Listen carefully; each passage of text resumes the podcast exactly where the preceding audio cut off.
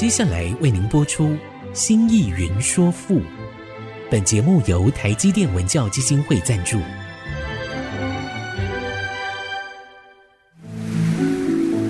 从气盖山河的朝代风华，到细腻抒情的人生长叹，跨越朝代，开启诗词盛世，《新意云说赋》。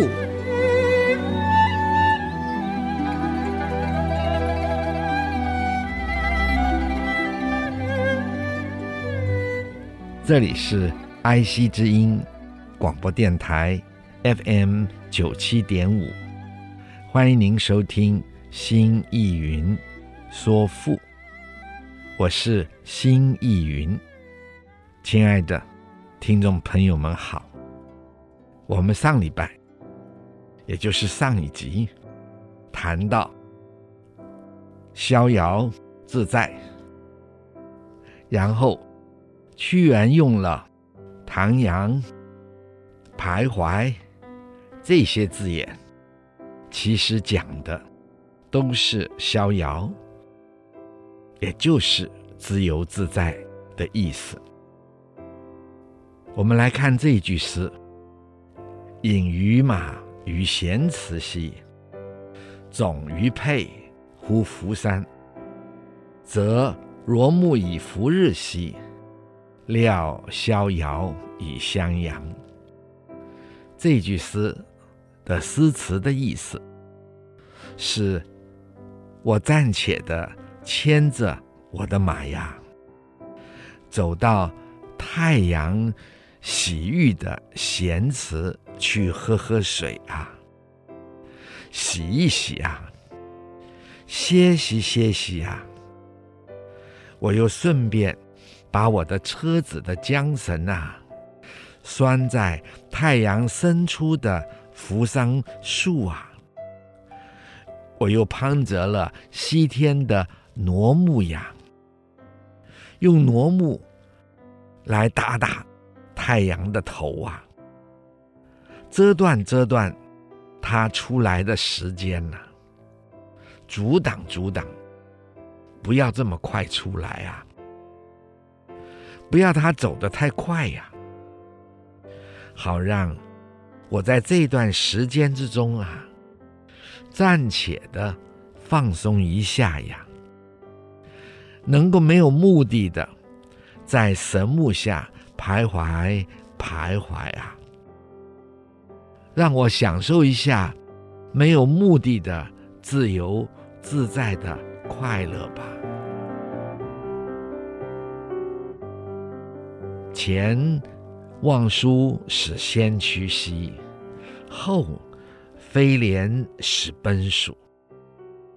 鸾皇位于仙界兮，雷师告余以畏惧。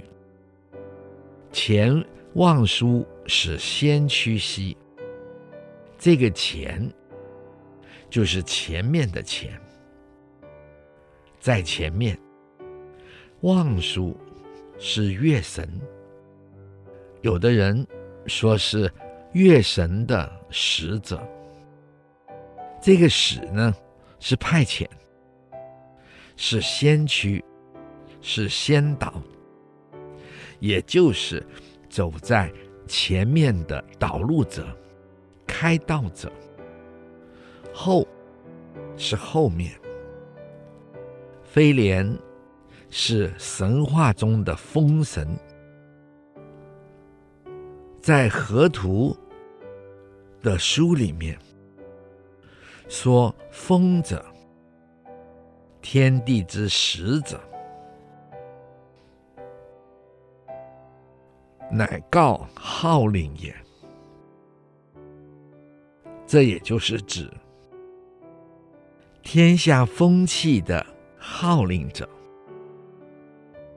使是使之，是让他；奔属是跟随在后面跑。软黄位于仙界，软黄是神鸟，就是凤凰。凰就是凤凰的那个凰。凤是雄鸟，凰是雌鸟。它们的颜色是红的、五彩的。在《润印图》的这本书上面说：“其出，天下自祥也。”只要它们出来，天下就能大吉大祥了。为是事，我先介兮，我屈原的自称。先介就是先行告诫，就是在前面做警戒，在前面有开路的，同时在开路还警戒，要大家走开。避开，雷斯就是雷神，他的名字叫做丰隆。告鱼就是告诉我，告诉我屈原。畏惧就是出来行走的时候，该带上的仪仗和种种装备，以及。前前后后的随从，现在都还没有准备完备，没有准备齐全。前望舒使先驱兮，后飞廉使奔属。阮黄位于先介兮，雷斯告于以未具。这句诗诗词的意思就是：我让月神在前面走啊，让月神为我做一个引路的先导啊，又让风神在后面追随着我奔跑啊。那五彩的神鸟啊，凤凰啊。在前面开路，并行警戒呀。只是雷神却来告诉我啊，出来行走，该准备的仪仗啊、装备呀，还有前前后后随从啊，并没有准备齐全啊。这样的巡行是不完整的呀。吾令凤鸟飞腾兮，寄之以日夜；飘风屯其相离兮，率云逆而来予。吾令凤鸟飞腾兮，吾就是我，就是屈原的自称。令就是命令，凤鸟。就是凤凰，飞腾就是腾空飞起，形容飞之高，飞之速，祭之以日夜。那么这就是以日夜祭之的道文，就是指日夜飞行，飘风。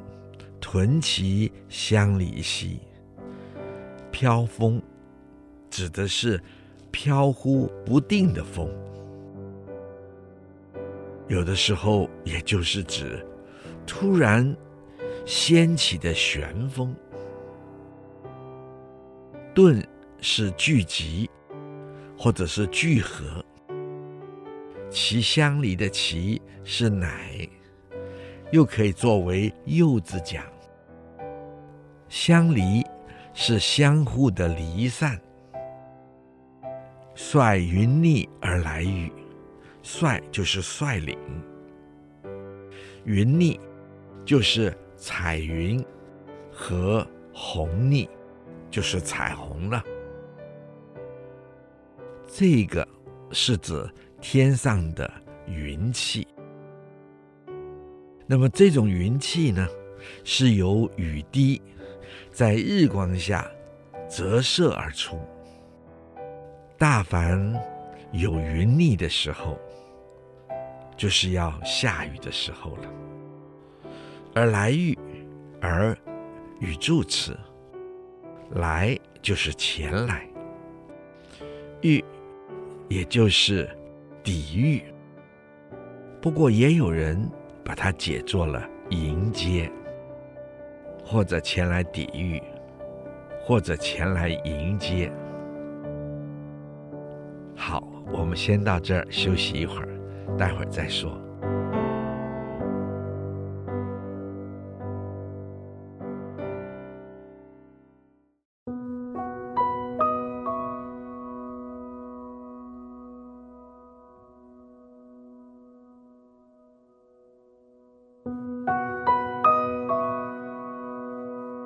欢迎您再次回到爱惜之音竹科广播，FM 九七点五，新艺云说赋。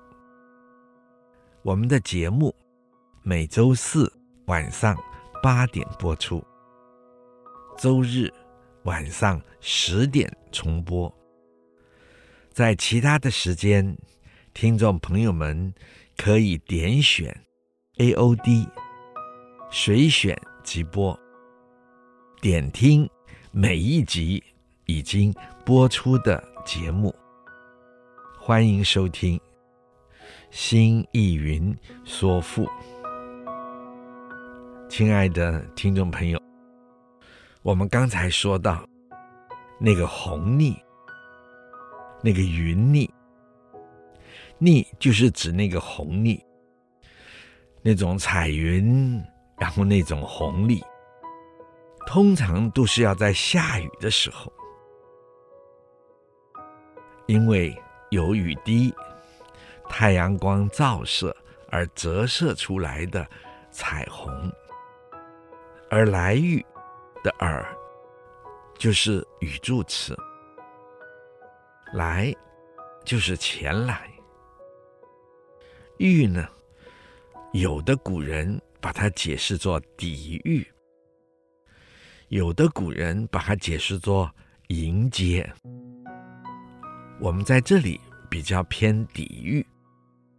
那么待会儿就请亲爱的听众朋友们看看，是不是抵遇可以更好？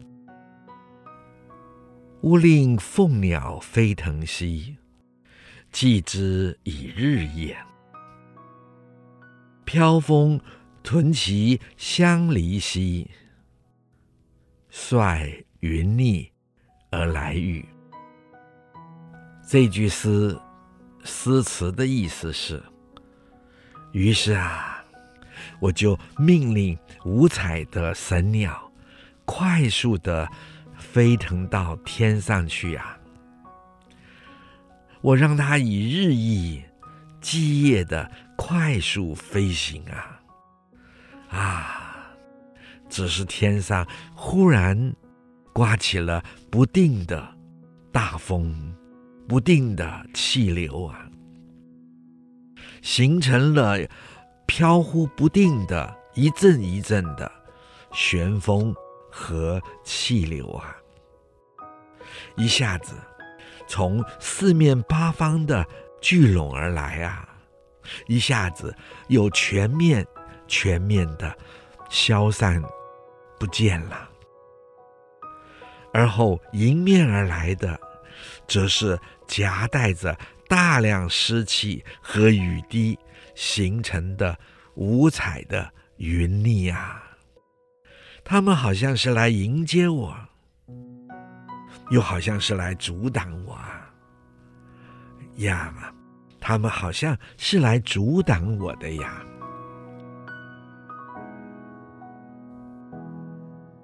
分种种其离合兮，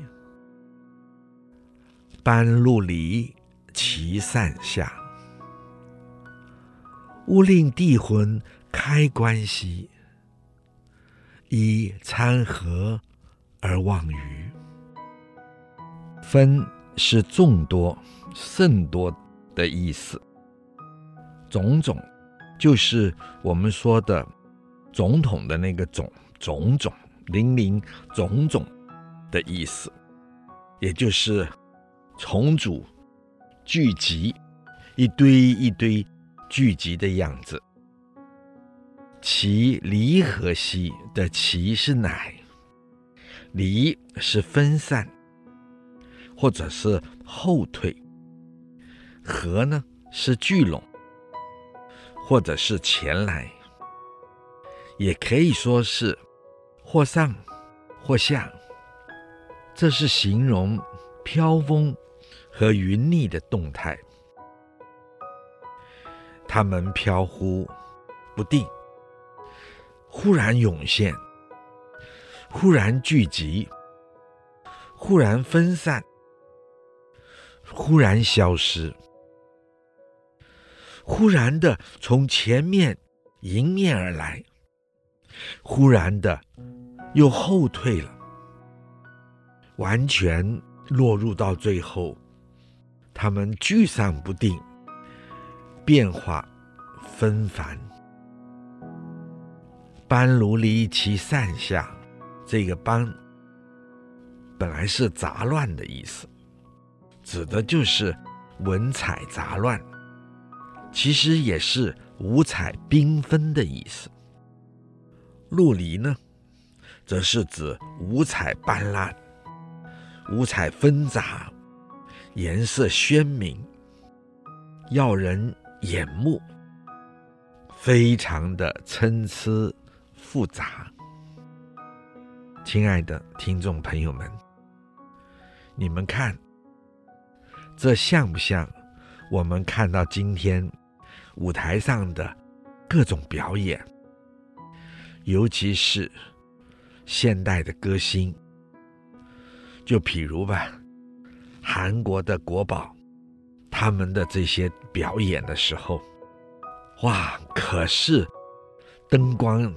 五彩斑斓，或者是美国歌星的舞台秀，也是不得了，五光十色，各种镭射灯，咻咻咻的标出各种颜色，甚至于最近我们的各城市跨年晚会的表演。没有一个不是电光四射、五彩纷繁、烟雾四起，表演者都穿着金光闪闪的衣服，他们或聚或散，或前或后，或旋转或翻滚，是不是就活像屈原所说的，他在天宫。所遇到的、所遭遇到的这些状态，像不像他的这一段描述？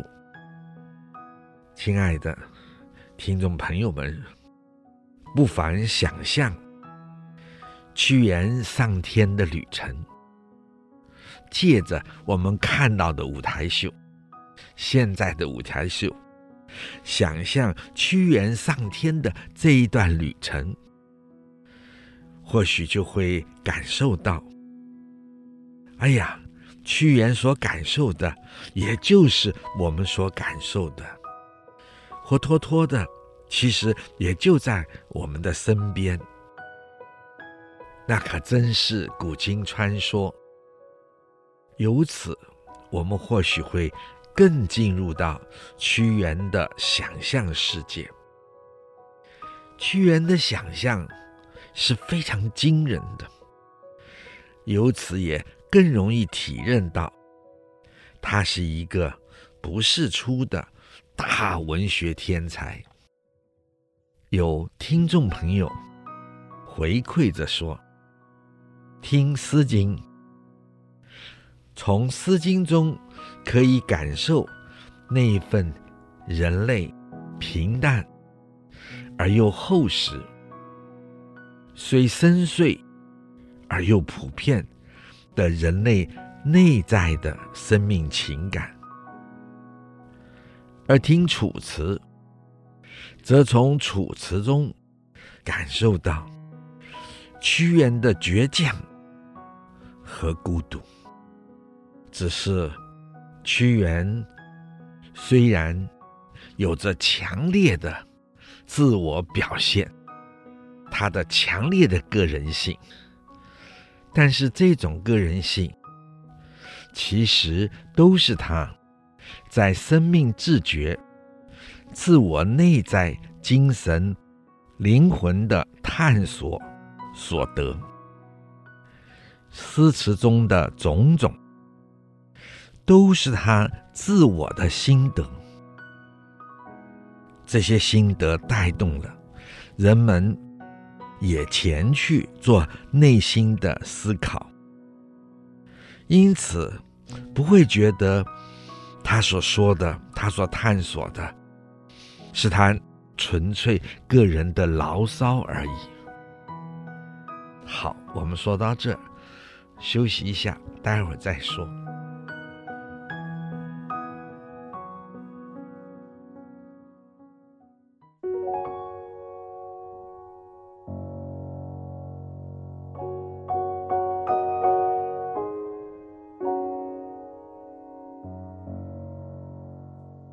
欢迎您再次回到爱惜之音竹科广播 FM 九七点五，新意云说赋。欢迎您的收听。我们刚才说到了屈原的这一切所说的，除了他的想象，还有也都是来自于他生命自觉、自我内在。精神灵魂探索所得的心得，所以他不会让我们觉得他只是在发牢骚而已。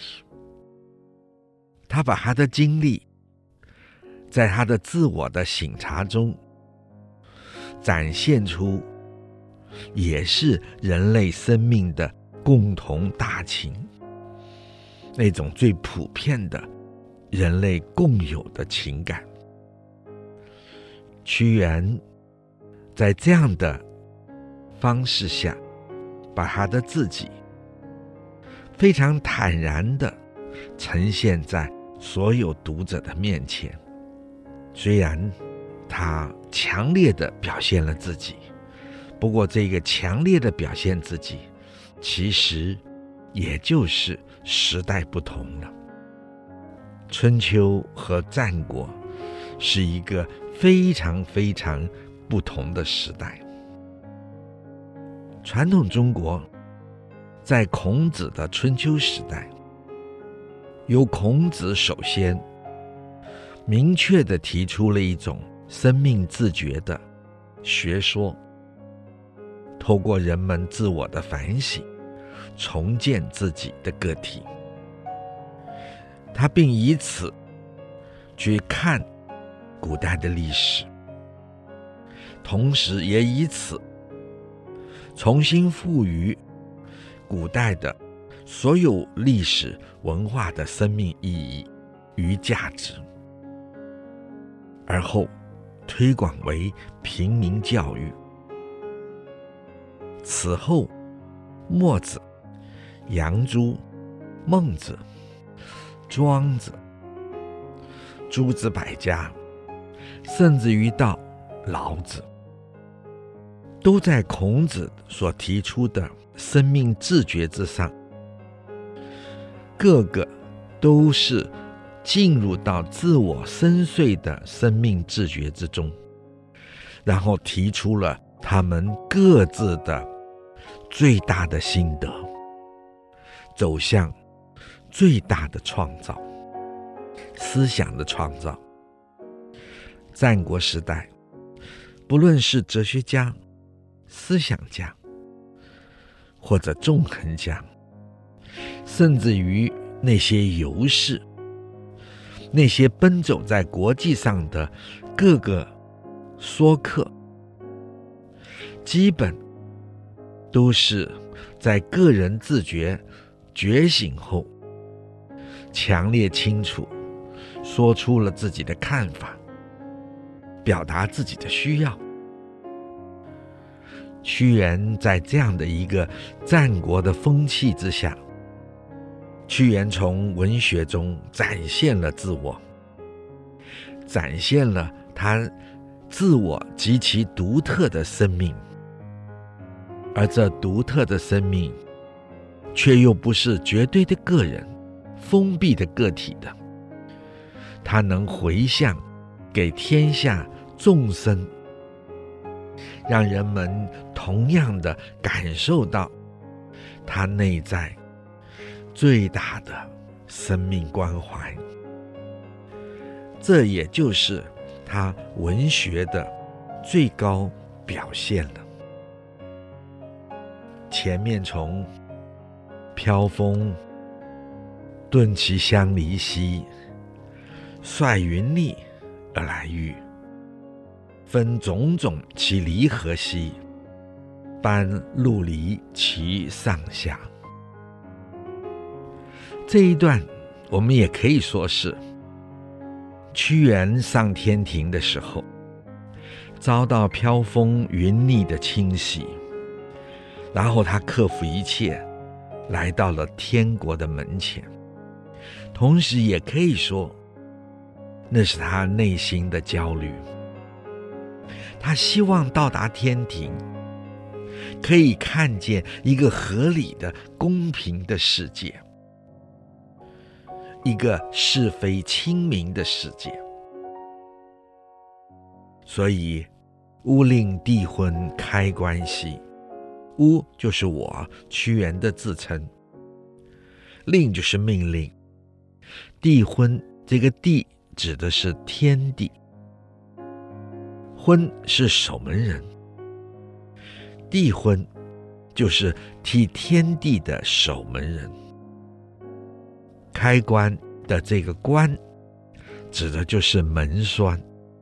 古人的大门，把大门关住，有一块大横木插进了门的插销里，那么把门就关紧了。简单说。叫做门栓，开关。简单的讲，就是打开门。一参鹤而望鱼，一是靠，靠着，斜靠着。参鹤而望鱼，参鹤就是天门。这个地昏没有打开门，斜靠在天门旁。而望鱼，而看着，直愣愣的看着，鱼就是我屈原的自称，直愣愣的看着我。这句话的意思，也就是说，守门人靠在天门上，斜着眼看着我，并没有来开门。那这什么意思呢？大家可以想想，分种种其离合兮，班如离其上下。乌令帝昏开关兮，以参鹤而望鱼。这句诗诗词的意思就是：哎，那旋风忽然聚拢，忽然分散啊！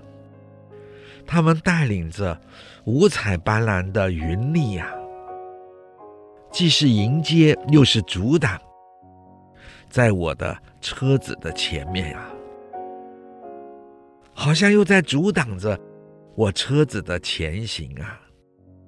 我终于不管了，冲过他们的阻挡，我克服了种种的困难啊，来到了天宫的。面前啊，我呼叫天地的守门人，嘿，打开天门呐，好让我进去啊！可是守门人竟然斜靠在天门上啊，凝望着我啊，一动也不动啊，他好像在等什么哦，等着我贿赂，等着我给他开门的小费呀、啊。时皑皑，其将匹兮；节幽兰而言着，视昏浊而不分析，好碧美而嫉妒。时皑皑，其将匹。时是指时间，皑皑是昏暗貌，其是乃，将是将要。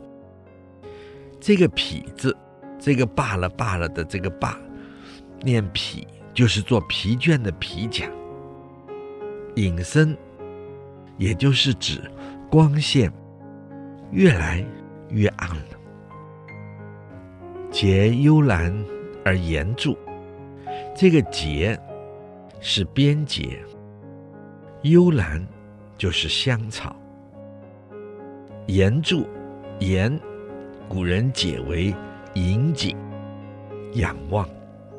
着是久立、长久的站立。也就是久久地站立在那儿，然后紧紧地仰望，代表着期待。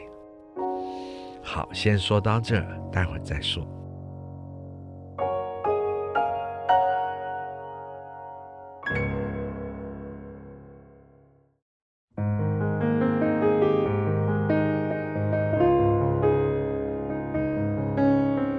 欢迎您再回到。爱惜之音，竹科广播，FM 九七点五，新意云说富，欢迎您的收听，我是心意云。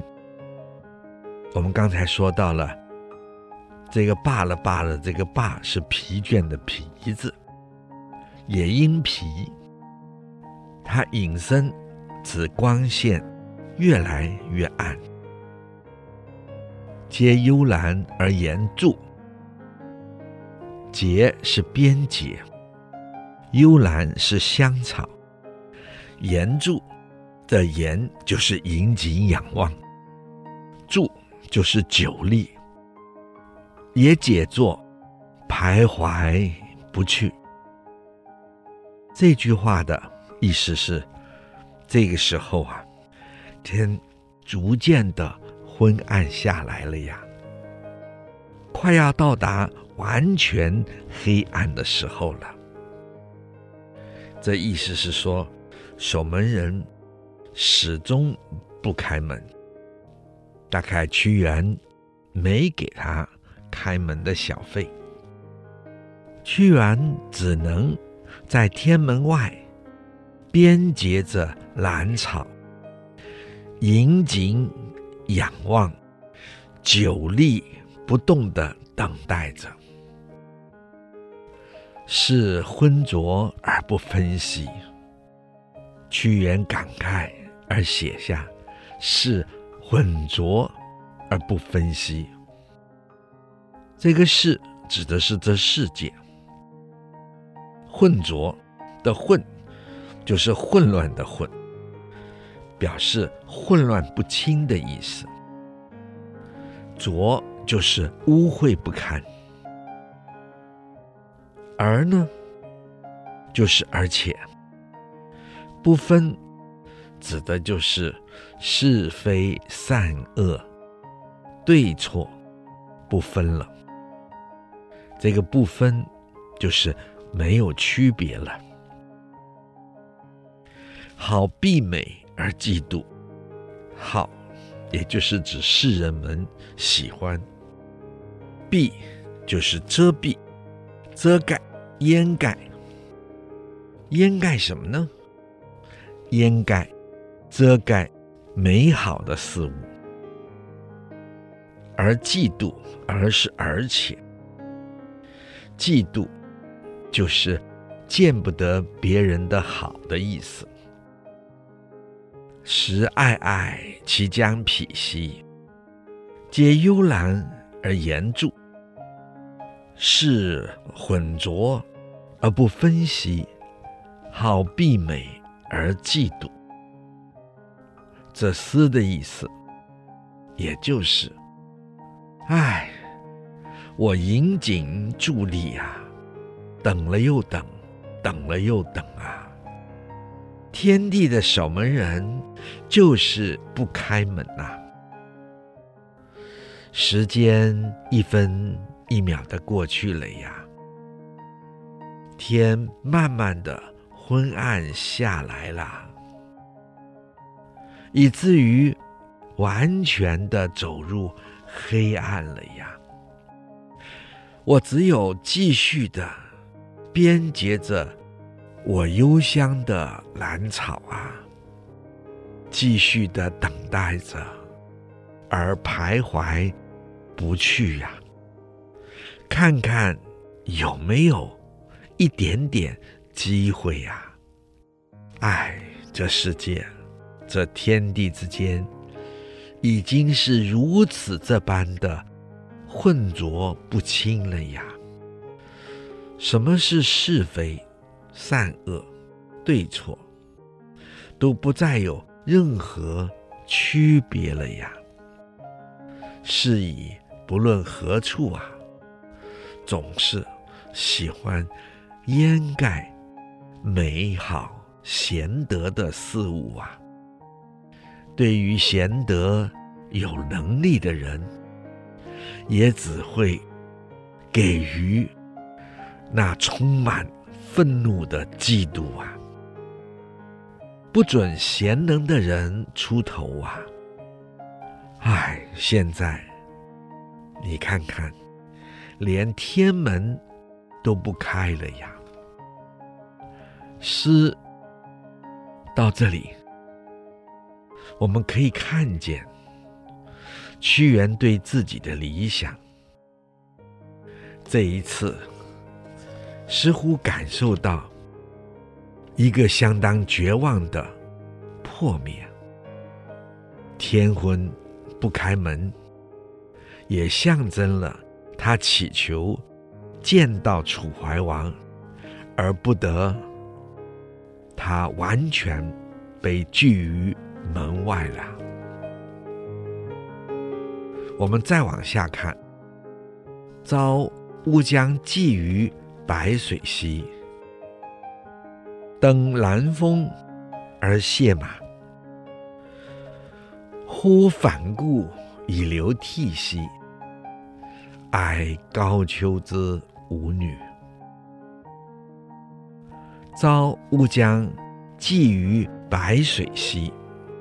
这个朝就是早晨、清晨。乌就是我，也就是屈原的自称。江是将要时间副词。寄是渡，是渡过。白水是神话中一条发源于昆仑神山的神河。据说，人们只要喝了白水河里的水，就可以永生不死。登兰峰而谢马，登就是登上，就是爬上。兰峰，也就是在昆仑神山上的一座神山的名字，而谢马。而就是然后，谢马的谢就是系，系挂的系。卸马就是把马拴住，这也就是表示屈原想在这里停留。忽反顾以流涕，忽就是忽然间。没来由的，突然反顾，回头望，实际上就是重新来看他自己这一生，他所有的努力等等，他所有的遭遇等等。所以我们说，这是屈原在自我觉醒中在反省自己的生命的这一切中所展现出来的他的文学的诗歌。反顾回头望，已是就是耳，流涕是痛哭而泪流满脸，泪流满面。哀高丘之舞女，哀就是哀痛。哀伤，也就是痛惜，非常的悲哀而痛心的意思。高丘指高山上，这个高山，请亲爱的听众朋友们注意，指的就是狼峰神山。在这样的神山上，竟然无女，女是神女，无女。没有神女，或者说没有理想的神女，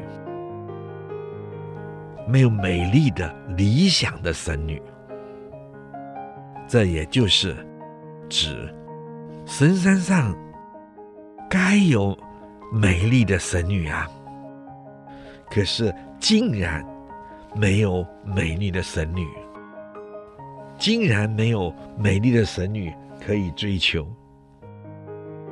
前面，亲爱的听众朋友们，还记得吗？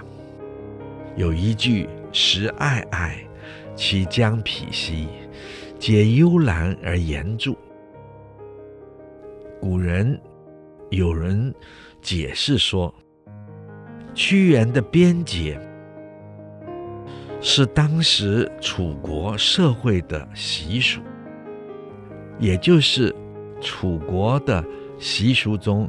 男女相慕，就边结香草，代表把自己的心意送给对方。